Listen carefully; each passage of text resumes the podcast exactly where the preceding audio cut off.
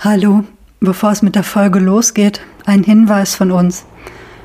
Gleich zu Beginn dieser Folge geht es um den Tod und um die Beisetzung eines Kindes. Und da möchten wir euch nicht unvorbereitet reinstolpern lassen.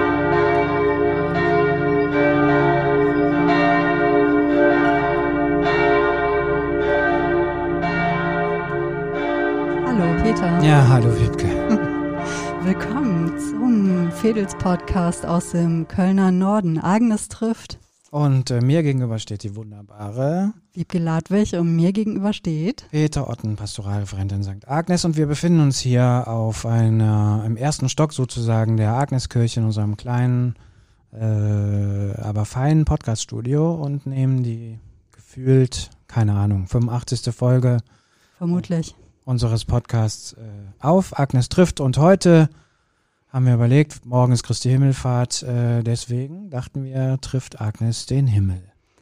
Der Himmel. Ja. Mir fallen sofort Flüche ein.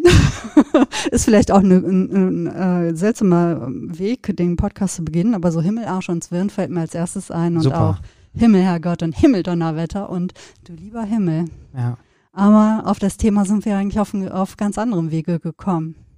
Ja. Erzähl mal vom Himmel, Peter. ja, der Himmel ist ja so ein bisschen auch äh, mal gehört zu meinem Handwerkszeug, äh, würde ich sagen. Also ähm, ich komme nämlich heute vom Friedhof und ähm, im Prinzip stand der Pede vor zwei Stunden war ich noch auf dem Friedhof, äh, einem sehr schönen Friedhof, den ich noch gar nicht kannte, im Porz.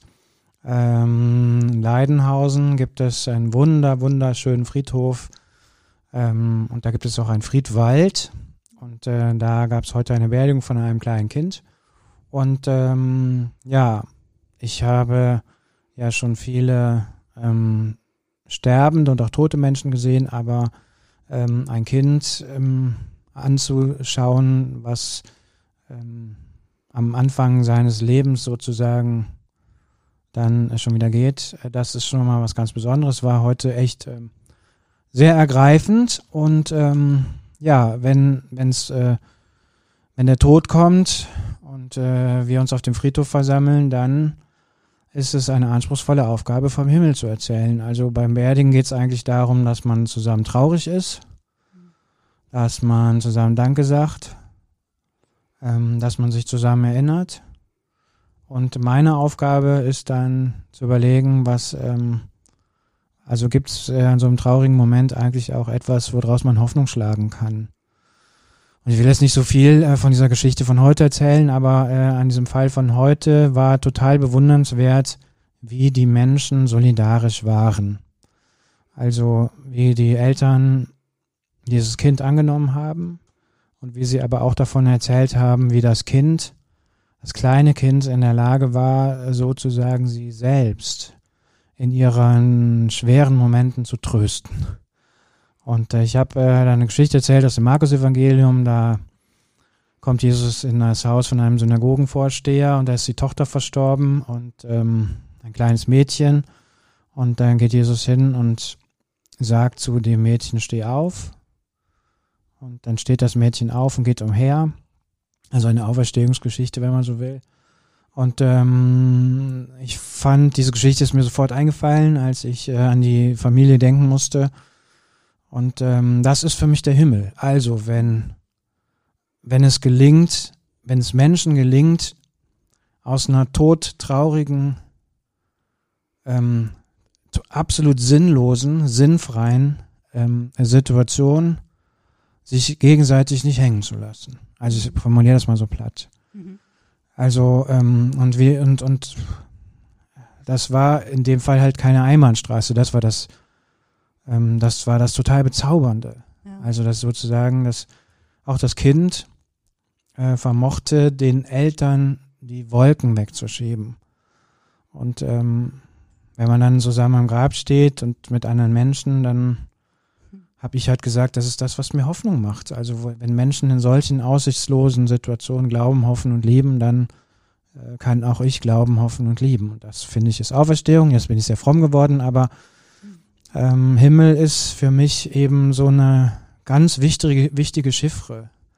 Also sozusagen ähm, in der Sinnlosigkeit und in der totalen Dunkelheit ähm, das Licht zu entdecken oder wenigstens äh, das Fenster zu entdecken, wo, wo man wo, dunkle Wolken äh, ähm, irgendwohin entlassen kann. Während du so erzählst, denke ich, es ist ja auch ein unheimlich poetischer Gedanke. Ne? Man übergibt jemandem eigentlich der Erde. Ja. Wir geben jemanden der Erde zurück ja. und äh, sprechen aber davon, dass jemand in den Himmel kommt. Ja. Ja. Und ähm, das ist ja eigentlich echt reine Poesie. Ne? Also jemand wird der Erde übergeben und ist ja. aber für uns dann eigentlich äh, im Himmel.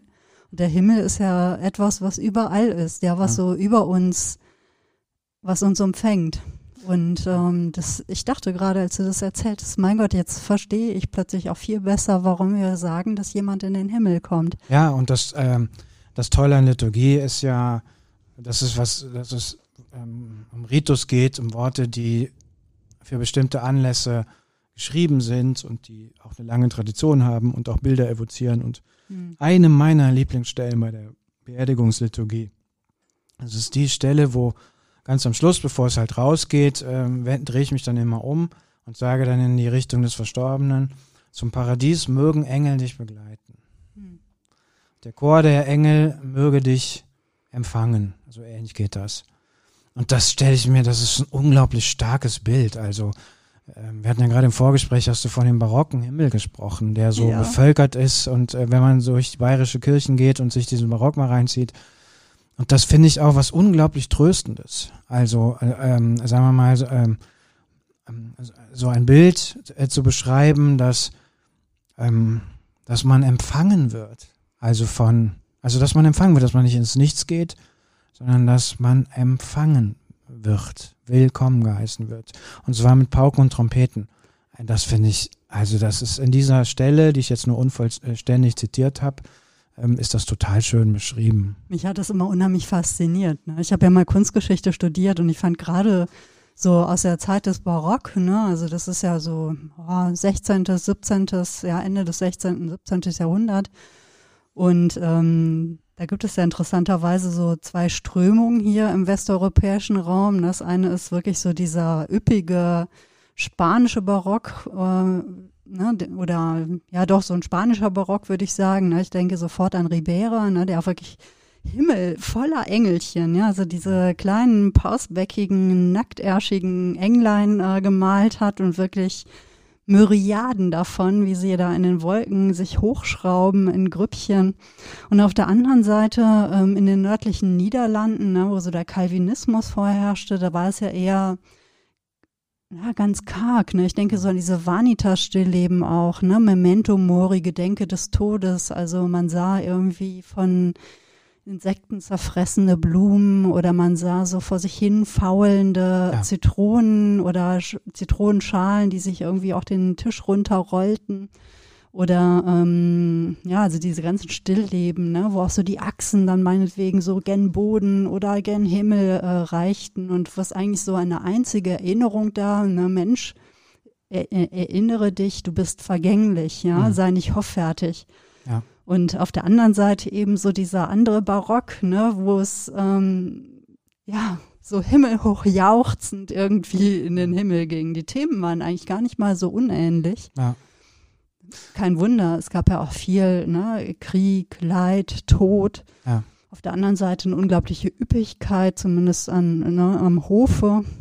Mhm. Und ähm, diese Gegensätzlichkeit, die kann man da ganz gut sehen. Also und ich finde ja. das wirklich faszinierend. Also es hat mich äh, damals unglaublich fasziniert. Ich stand da immer vor und staunte, welche, welche Weltsicht mir da, sich mir da so offenbarte. Hm.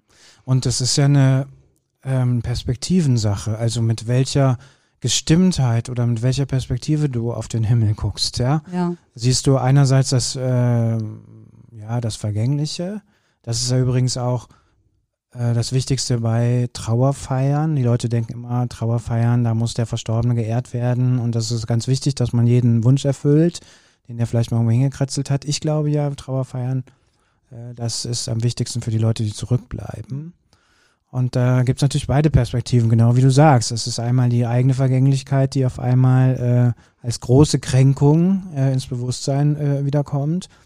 Aber auf der anderen Seite auch die Hoffnung, dass, also zumindest aus einer religiösen Grundierung oder so, dass, ähm, dass es schon so etwas gibt wie Vollendung. Also ich finde zum Beispiel, ich würde sagen, ich kann mir eine Welt nur zynisch vorstellen, die Achselzucken zulässt, dass ein kleines Kind stirbt. Mhm. Und deswegen finde ich dieser, dieses andere Bild, diese andere Perspektive, also dass jemand sich darum kümmert, dass das vollendet wird. Also, dass alles aus, aus jemandem rausgekitzelt wird. So, hm. ja. ja. Das finde ich unglaublich wichtig. Und ähm, übrigens hier in der Krefelder Straße, in unserer anderen Kirche, St. Gertrud, äh, das ist ja dieser Böhmen, Brutalismusbau, der finde ich hat ja beide Perspe Himmelsperspektiven mhm. äh, auch in sich verschränkt. Also ähm, ich musste da heute Morgen witzigerweise noch dran denken, als wir vom Friedhof runtergingen, fing es an zu regnen und der Himmel verdüsterte sich und ich musste auf einmal an St. Gertrud denken, an diesen gefalteten Himmel und dann dachte ich, da habe ich noch nie drüber nachgedacht, dass dieser Himmel in dieser Kirche ja aussieht wie eine Gewitterfront. So, also düster, mhm. bedrohlich. Ja. Äh, aber äh, wenn jetzt die Sonne kommt und die Sonne höher steht und man einen schönen Tag erwischt äh, mit, mit, mit, einem schönen Sonnenstrahl, mhm. äh, kann es auch sein, dass du dich in Gertrud wie eine Toskana fühlst, weil diese warmen Bilder, von, diese warmen Farben von diesen Bildern auf einmal das Ganze äh, flirrend bunt machen. Mhm. So. Und das finde ich, ja, so ist das halt das Leben. Ne? So ist ja. halt das Leben. Es gibt diese Perspektive und jene. Und ich finde, es ist wichtig, beides oder alle Perspektiven äh, zu betrachten. So. Ja, es ist ja auch einfach spannend, weil wir gerade schon bei der Kunst waren, ne, wie Menschen sich eigentlich auch immer den Himmel vorgestellt haben. Ne, denn ähm, ich, ich finde beispielsweise diesen Gedanken, natürlich ist er auch fremd. Ne? Ich meine, wir wissen inzwischen so viel über den Himmel. Manchmal habe ich das Gefühl, wenn man den Himmel jetzt mal so als Weltall sieht, ne, wissen wir einfach viel mehr über das Weltall inzwischen als meinetwegen über die Tiefsee. Ne? Das ähm, ist offensichtlich, offensichtlich leichter, den Mars zu erforschen als wirklich äh, die Tiefsee zu erforschen. Das finde ich immer ein bisschen skurril. Und ähm, wenn man sich äh, mal so anguckt, ne, früher hieß es ja das Firmament, ne, also wie so eine Kapsel. Ähm, die Erde ist ja wie eine Kapsel, ja, dann außen herum ist so dieses Firma Firmament. Da war sie auch noch längst keine Kugel, ne, das war das Firmament, das war halt so drüber gestülpt. Und äh, Gott hängte dann die Himmelskörper daran. Und das ist, ich stelle mir dann fast vor, ich habe sowas vor, vor Augen wie so eine Puppenstube, ja, ja wo äh, ein, man stellte sich Gott ja damals auch irgendwie auch sehr, ja, alter weißer Mann ne, mhm. vor, der dann hingeht und äh, sein, seine Erde schmückt, das Firmament schmückt und irgendwie dann ähm, die Himmelskörper da dran heftet. Es hat schon auch irgendwie halt, was äh, Liebreizendes, ja, weil ich finde, da ist so ähm, äh, Wertschätzung, sich kümmern, äh, umsorgt werden. So diese Bilder finde ich äh, da wieder. Ja. Und es gibt ein Lied, das fällt mir gerade ein, ähm, wo du mich sofort zum Heulen bringst. Kann sein, dass ich es in irgendeiner Folge schon erzählt habe. Äh, weißt du, wie viele Sternlein stehen? Ach. Ähm, als meine Schwiegermutter gestorben ist, äh, haben wir das äh, gesungen und äh, ich musste Rotz und Wasser heulen. Ich musste immer Rotz und Wasser heulen, wenn ich dieses Lied höre, weil es genau dasselbe Bild ist. Das ist natürlich ähm, auch irgendwo ein kitschiges Bild vielleicht, wenn man sich selbst seine eigene Existenz mit einem Stern vergleicht, ja, und dass Gott diesen Stern irgendwie zählt und alle anderen Sterne auch oder so. Aber trotzdem dieses Bild, dass kein Mensch so unwichtig ist, dass er vergessen wäre. Das ist für mich so ähm, wichtig, also für mein eigenes Seelenheil und für meine eigene Welterklärung ähm, dass ich das, äh, und ich finde das in diesem Bild, in diesem Lied halt total äh, schön äh, ähm, äh, ja, gesungen oder, oder, oder gemalt. Ja. Wir müssen es unbedingt verlinken in den Show Notes. Und ich merke auch, wie ein Wort schießt mir sofort durch den Kopf, wenn ich an dieses Lied denke, nämlich prangen. Ja. die Sternlein, die am Himmel prangen. Ja. Also, ist das nicht toll? Ein tolles. Wort. Mhm. Habe ich schon ewig nicht mehr dran gedacht. Also prangen. Damit ja. werde ich heute auf jeden Fall hier aus dem Podcast Ja, weil das die, die, die Prächtigkeit irgendwie, ähm, weiß ich auch nicht, von dir und mir irgendwie ins Wort bringt, unaufdringlich, aber trotzdem sehr, sehr stolz irgendwie. Mhm. Und das ähm, tut einfach, mir tut das gut. Also mir tut dieses Bild total gut. Ja, und ich meine, wir sind ja beide in Gegenden aufgewachsen, wo man ja auch den Sternenhimmel ähm, sehr präsent hatte. Ne? Also ähm, auf unserem Dorf damals, ich weiß noch, es gab irgendwann mal ähm, eine Umfrage, ob es denn eben auch Straßenlaternen geben äh, soll. Ich glaube, ich habe irgendwann mal in irgendeiner der Folgen auch erzählt, dass es da mit den Kühen, die ähm, dann im Bewegungsmelder standen bei meinen Eltern, ja, ne? Ich erzähle es vielleicht bei anderer Gelegenheit nochmal, aber es war halt so sehr düster. Es gab keine Straßenlaternen. Das heißt, wenn es dunkel war, dann war es bei uns im Sauerland dunkel. Und man sah einfach unfassbar viele Sterne. Ja. Und manchmal habe ich mich dann irgendwie aus dem Bett gestohlen und habe dann das Fenster nochmal aufgemacht und musste einfach in den Sternenhimmel gucken. Ja, also da muss ich dir zustimmen. Ich bin ja nun auch ein Stadtmensch, auch da haben wir schon oft äh, drüber gesprochen, aber es ist wirklich so, dass ich das unglaublich vermisse und das ist auch eines der Dinge, die mir an der Stadt total auf die Nerven gehen.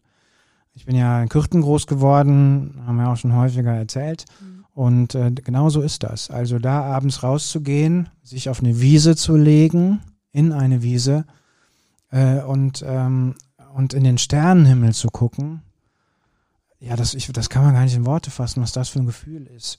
Und das Schöne ist ja auch, ähm, auf einmal rückt der Sternenhimmel oder überhaupt der Himmel, also der kommt so nah. Mhm. Also er ist auf einmal gar nicht mehr so weit weg und nicht mehr so unendlich. Und man hat das Gefühl, ähm, dass sich das alles, also dass man irgendwie, also man, ich, man wird sich so, so gewiss irgendwie. Also dass man so, also weiß ich noch, dass man irgendwie dachte, naja, also alle Rätsel der Welt ähm, lösen sich irgendwann oder spielen jetzt gerade in diesem Augenblick keine Rolle mehr. Also auch so ein Gefühl von Geborgenheit.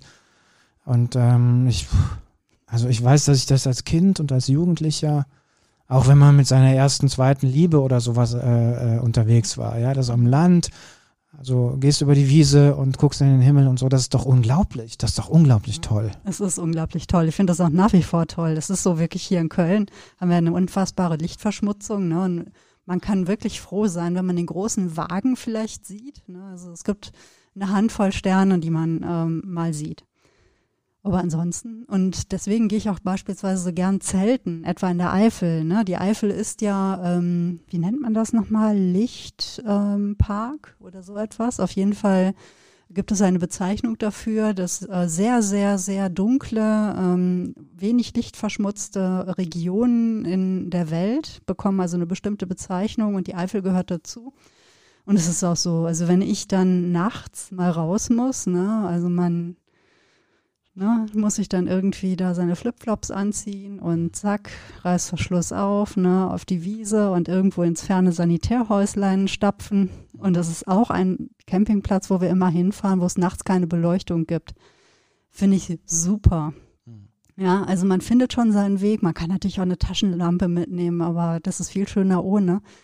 Und es ist manchmal so etwas Überwältigendes. Ich habe manchmal das Gefühl, dieser Himmel, der stürzt geradezu auf mich herunter. Mir wird mhm. in dem Moment aber auch wirklich bewusst, mit was für einer rasanten Geschwindigkeit wir so durch dieses Weltall sausen und uns dabei auch noch drehen, ne? weil irgendwie ist dieser Himmel ja auch unglaublich in Bewegung. Er hat was sehr Beruhigendes, aber auch was sehr Stürzendes. Ne? Mhm. Also dadurch, dass er plötzlich so hell ist und so viele äh, Licht, äh, Pünktchen, wie auch immer, ne, Sternen, äh, Sterne, ähm, Planeten, wie auch immer, ne, alles Mögliche, was da oben so rumsaust, natürlich auch mal Flugzeuge oder sowas. Mhm.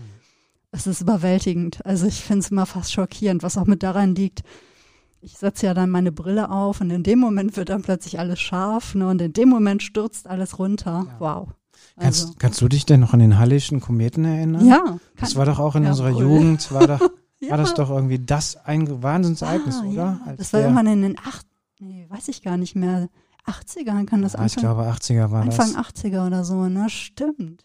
Also, ne, da haben wir doch auch draußen irgendwie ja. dem Tag oder ich weiß gar nicht mehr wie lang, man, man konnte den, glaube ich, relativ lange sehen irgendwo. Ja. Aber es gab dann auch so eine ganz begrenzte Zeit, wo man ihn wirklich richtig großartig, unglaublich äh, äh, ja. sehen konnte. Ne? Irre. Echt abgefahren, sowas. Ja. Ja, der Sternenhimmel, auf jeden Fall. Aber der Himmel bei Tage natürlich auch. Also ich finde, es gibt kaum etwas Luxuriöseres, als in der Wiese zu liegen und einfach nur in den Himmel zu gucken. Ja. den Wolken hinterher, wenn es Wolken gibt, ähm, sich ne, anzugucken, was weiß ich, sich zu überlegen, welche Figuren könnten diese Wolken jetzt bilden, was ist da oben los. Ähm, hier im Agnesviertel übrigens ist momentan wieder viel los. Und das finde ich so schön. Das hat sich irgendwie ähm, in diesem Jahr ging das wirklich wie so eine Welle durchs Internet. Mauersegler. Mhm. Und auch hier in der Agnesviertel-Gruppe und so. Ne? Ich habe sie gesehen, ich habe sie gesehen, sie sind wieder da. Und man hört das Zirpen wieder und der Himmel ist belebt. Tagsüber Mauersegler und abends die Fledermäuse. Ja. Echt schön. Mhm. Ja. Der Himmel, der Himmel über Köln. Du hattest noch was erzählt von einem Film, den du genau. sehr liebst. Genau, also äh, der Himmel über Berlin äh, ist mir eingefallen, als ich über das Thema heute nachgedacht habe. Das ist ein Film von Wim Wenders, kurz vor, der, ähm, vor dem Mauerfall gedreht. Und er erzählt die Geschichte von zwei Engeln, äh, die auf die Erde kommen und äh, sich verlieben. Und, ähm, und äh, weil sie sich verlieben, müssen sie Menschengestalt wieder annehmen und verlieren ihre Engelsprivilegien, mhm. auch ihre Unsterblichkeit. Und ähm, ich fand diesen Film damals un, in einer für mich un, noch nie gesehenen Art und Weise, wie er erzählt war. Also mit un, unvorstellbar langsamen Kamerafahrten äh, in einem äh, berührenden Schwarz-Weiß, äh, dieses geteilte Berlin noch, ja, mit dieser, mit dieser, mit dieser äh, Berliner Mauer, völlig unwirtliche Gegend. Ähm, aber Kamerafahrten wo ich dachte, das ist, da fliegt ein Auge über die Stadt. Also ich meine, heute lacht man darüber mit diesen ganzen Drohnen und so. Aber mich, mich hat das damals überwältigt und vor allen Dingen eine Kamerafahrt, an die ich mich erinnern kann, die halt über die Mauer, also über diese Grenze hinweg ähm, irgendwie konstruiert war. Und ich zum ersten Mal äh, irgendwie das Medium Film auch entdeckt habe als ein grenzenloses Medium. So. Und dieses grenzenlose Medium erzählt die Geschichte von einer Grenze, ja, zwischen Himmel und äh, Erde und auch der Himmel als Sehnsuchtsort und auch der Himmel, und das äh, gefällt mir natürlich auch sehr, als ein belebter Ort, das hatten wir ja gerade schon, äh, mit Engelsfiguren, denen äh, die Welt nicht egal ist. Ja, also die sozusagen die Welt beobachten, die Menschen beobachten, so werden diese zwei Engel ja erstmal beschrieben äh, und die sich daran erfreuen. Also die irgendwie mit, auch mitleiden. Und es gibt da ganz berührende Szenen, wo sie sich dann hinter Menschen stellen und die Menschen umarmen. Und die Menschen merken das natürlich nicht. Ähm, und äh, also dieses Zueinander von diesem Himmel als ein Ort, der sich kümmert und dieser wuseligen, äh, auch äh, verletzten Erde mit diesen mit dieser Gewalt und mit diesen Kümmernissen. Das hat mich damals unglaublich bewegt. Und ich hatte irgendwie noch nicht viel von Wim Wenders gehört und habe mir dann irgendwie alle Filme angeguckt, die es, die, die es irgendwie damals gab. Und ähm, also für mich ist das nach, ein, also ist für mich ein Meilenstein. Ich habe mhm. später auch jemanden kennengelernt, der hat über diesen Film promoviert. Mhm.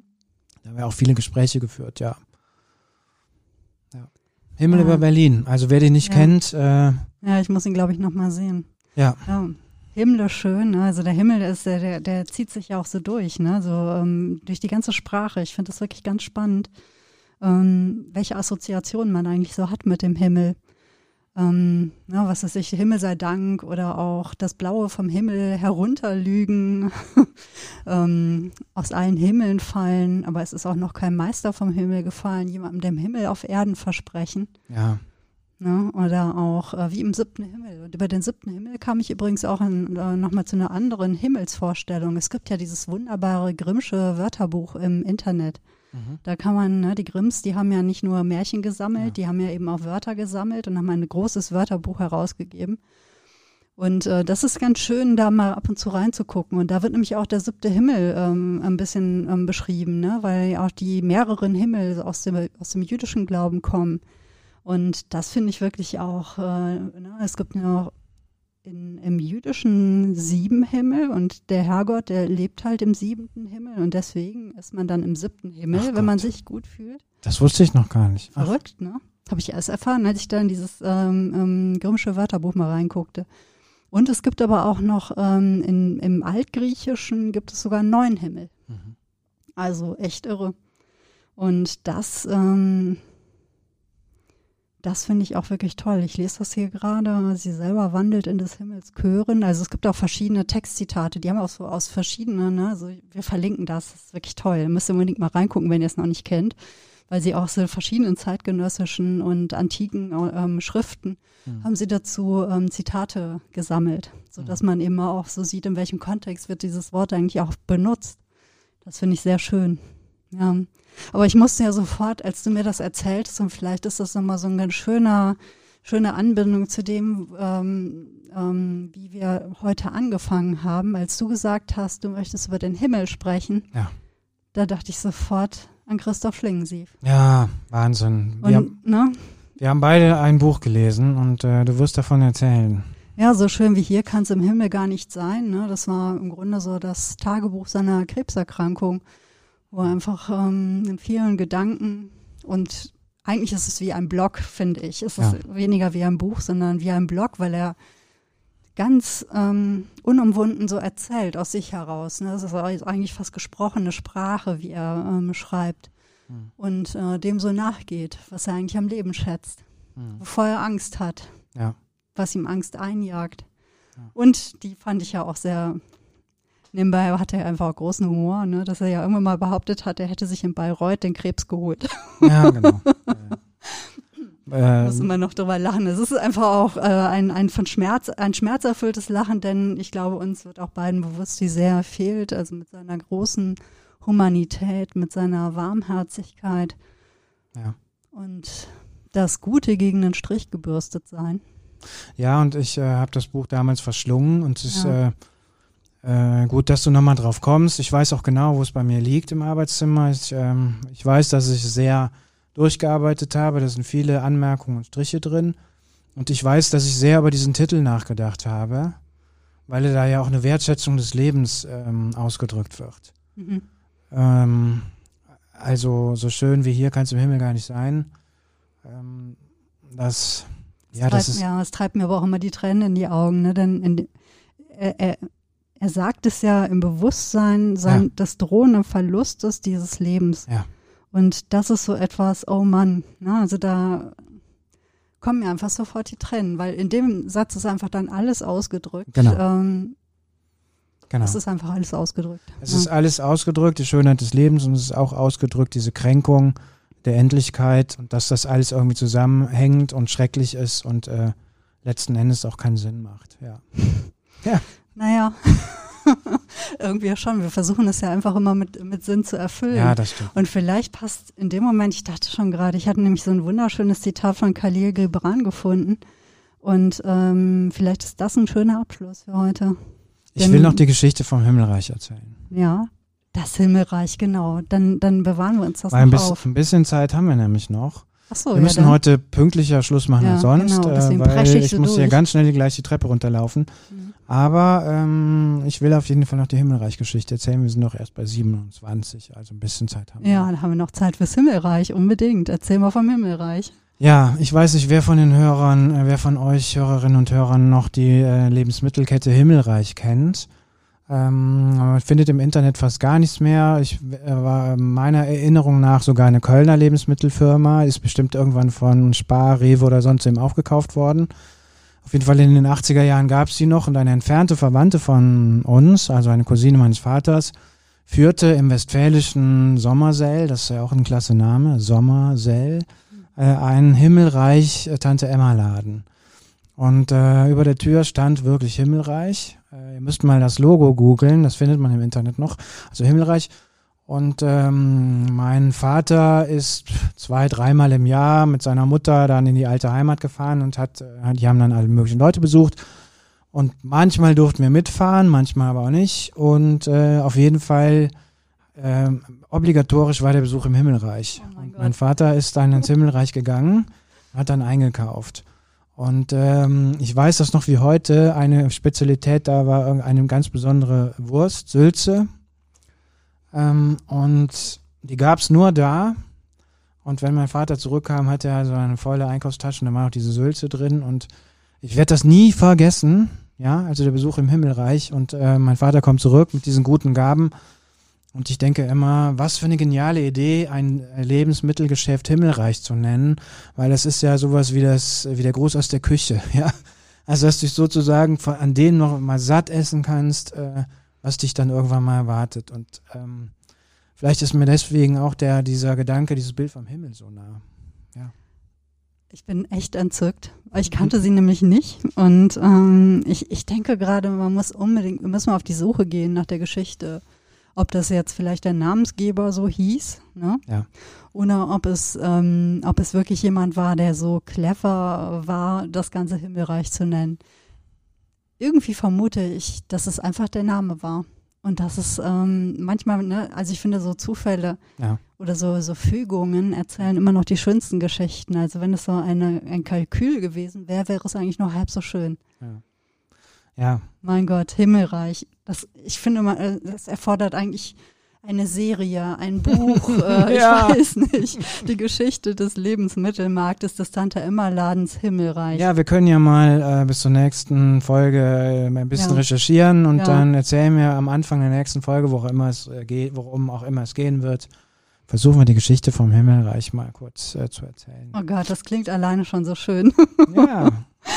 So, und ich werde jetzt nicht das Zitat von Khalil Gibran lesen, weil Warum nicht? Weil Doch. der Zeitpunkt ist jetzt verpasst. Ich habe ein viel Schöneres, so. was uns äh, was, was uns versöhnlicher und tröstlicher eigentlich jetzt so in den frühen Abend gehen lässt. Denn Khalil, Khalil Gibran, da geht's auch um äh, Lehre und wie auch immer. Ne? Ich finde, das ist jetzt kein gutes Gefühl, mit dem man rauskommt, aber es knüpfte so ein bisschen an, ne? und dieses dem Leben etwas Sinnhaftes zu geben. Aber sehr schön, Salvatore Quasimodo. Es ist, er ist nicht verwandt, glaube ich, mit dem Quasimodo ne, aus ähm, dem Glöckner von Notre Dame. Aber er ähm, hat was sehr Schönes geschrieben. Das ist wie so eine kleine Haiku. Wohlgeruch des Himmels auf den Gräsern, früher Abendregen. Ich stimme zu. Und der Wohlgeruch des Himmels, an den musste ich nämlich auch denken, denn ja. es hat gestern herrlich geregnet und ja. der ganze Tag roch himmlisch. Hm. Und ihr wisst ja, wenn ihr die Folge über den Regen verfolgt habt, dann wisst ihr auch, wie dieser Wohlgeruch des Himmels überhaupt entsteht. Und das verraten wir jetzt nicht, da müsst ihr halt nochmal hören. Da müsst ihr nochmal hören, ja. genau. Wenn ihr eine Himmelsgeschichte habt, von eurem Himmel erzählen wollt, dann könnt ihr das tun. Und die Wiebke kennt alle unsere Adressen, die lauten nämlich wie folgt. Ihr könnt uns eine E-Mail schreiben an agnestrifft.web.de wir freuen uns über Nachrichten und eure Tweets ähm, an Agnes trifft. Wir haben eine Facebook-Seite, Agnes trifft, der Fedels Podcast im Kölner Norden. Da könnt ihr uns auch Nachrichten oder Kommentare hinterlassen. Ähm, Peter Otten, Wiebke Ladwig, wir sind auch so in Social Media viel unterwegs. Auch da könnt ihr uns etwas schreiben. Teilt gerne eure Geschichten vom Himmel mit uns. Und ja, wir wünschen euch eine gute himmlische Zeit und sagen bis bald. Bis bald. Mach's gut. Es war meine Freude. Mir auch. Tschüss. Tschüss.